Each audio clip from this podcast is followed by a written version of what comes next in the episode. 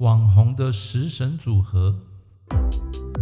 您正在收听的是《科学八字轻松学》，这是一个结合命理风水的实用节目。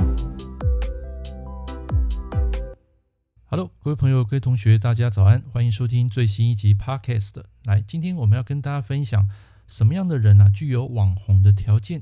那么在前一阵子，有一个网友问我说啊，哪些网红是假网红？如何去辨识真的网红跟假的网红之间的差别？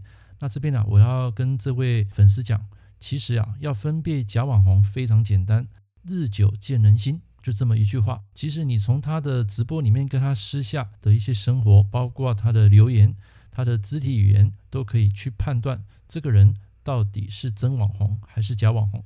其实这些网红啊，大部分都是会制造一个亮点，让大家来追随他的节目。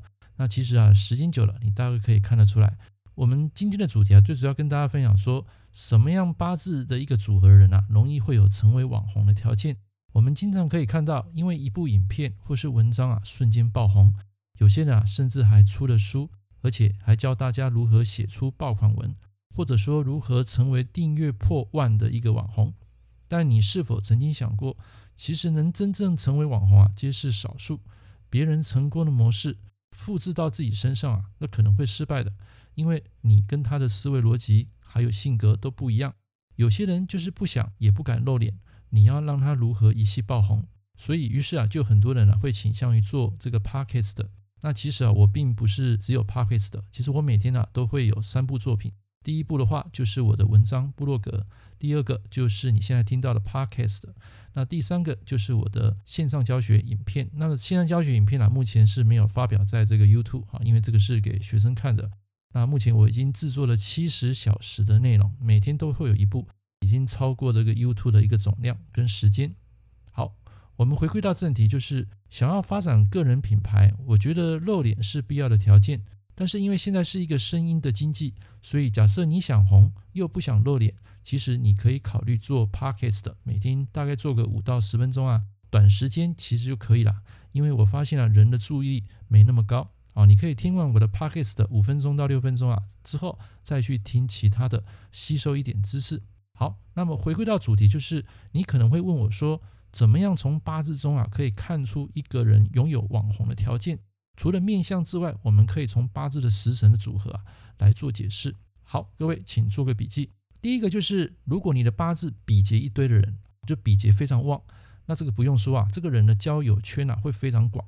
就算他一生啊不去找人，人家也会主动找他，就是我们讲的主动上门的意思。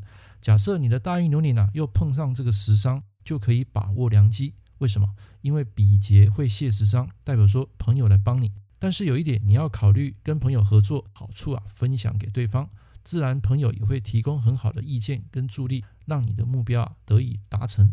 好，第二个就是时商客观的人啊，我们提到破关啊，很多人会联想是为祸百端，其实大家不要往坏处想，如果你这样想的话呢，人生啊将会寸步难行。其实正面的意义可以说是多到不胜枚举，拥有专业的时商人啊，也有破关的能力。关代表的就是规则还有困难，所以破关就等于将这个难题给解决。比如说有一道数学题，你可能想了两三天了，怎么想都想不出来。突然间啊，走到一个十伤破关的天啊，就可以把这个难题给迎刃而解。这个就是我们讲的将自己的专业知识啊突破重围。而且破关更厉害的地方，就是能展现破旧立新，青出于蓝胜于蓝。所以进一步说，破关的人啊，他的点子很多，因为是十伤引起的嘛。食伤破关，所以这样的人啊，他会勇于突破，去创造，他的创意也会无限，自然就可以吸引大众的目光。但是如果这个八字他的食伤是在地支的话，一般来讲他是属于默默耕耘。但如果天干地支都有，就是我们传统学所讲的透干，那么这样的人啊，就会刻意去表现自我。第三个就是比劫生食伤，这样的人啊，他的亲和力很强，他们乐于展现自我的能力，而且他们的个性啊。乐观进取、能言善道、辩才无碍，是他们这个个性的最大卖点。好，那假设比劫啊，在这个八字的命盘里面呢，是月令啊，会更于明显，因为这种八字组合的人会拥有大量的粉丝圈。所谓人脉，就是钱脉，风生水起。这样的人啊，比单纯有比劫的人啊，更有机会成为网红。所以你会发现，有一些像当业务的啦、一些酒店的红牌啦，他们需要具备比劫生食伤，还有官印相生这两个特质。第四个就是日主脱困。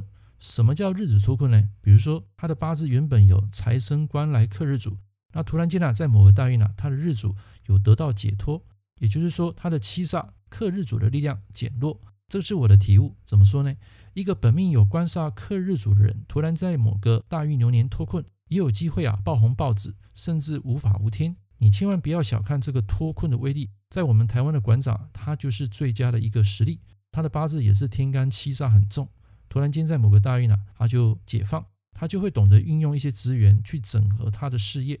好，那么讲到这边呢，你可能会问我说，假设八字没有比劫的人呢，他适不适合来走网红？就像我，我的八字没有比劫，所以我必须要一步一脚印，慢慢去把这个作品给呈现。当然，被人家知道、发掘的机会啊，本来就不是很高，因为本命没有比劫的人或授课的人，他本身他的交际啊就比较被动。就是行事独来独往，不善于人际关系方面的经营，所以对于一些交际应酬啊，会比较兴趣缺缺。虽说无比劫较不容易出现人事纷争，但是也很少有朋友啊会主动找你邀约合作。就像我做这个节目，没有比劫人啊，就比较适合自己开馆，是属于一人公司。基本上我也习惯这样的模式，我还是每天啊会写一些文章，做一些 podcast 分享一些自己的心得。当然。也有一些粉丝，只是不多啊。这个就是没有比劫的人的一些比较吃亏的地方。当然，你说没有比劫就不要去努力吗？No，就像你八字没有财，你不能说一辈子没有财，不是这样子的。代表说这个东西没有的，就是很平稳。所以你可以借由后天啊来培养，等到有一天啊走到这个比劫星、比劫运，它可能就会让你发光发紫。所以也就是说，自媒体虽然有一些订阅粉丝。但是要达到一个网红的条件呢，还差得远。这也是上天啊另有安排。你只要扮演好自己的角色，这才是最大的重点。其他就是顺其自然，顺势而为。OK，我们最后来做个总结。你有一个好的性格，食神组合，配上你有一个好的实力，还有加上你敢露脸、敢秀，还有贵人的加持，你就有机会成为万年红。当然，成为万年红之后呢，你可能更要谦虚。去做一点功德，这样才能够达到一个非常好的循环，一个 circle，就是我们讲的财生官，官生印，印生比劫，比劫生食伤，食伤生财，正向能量的循环。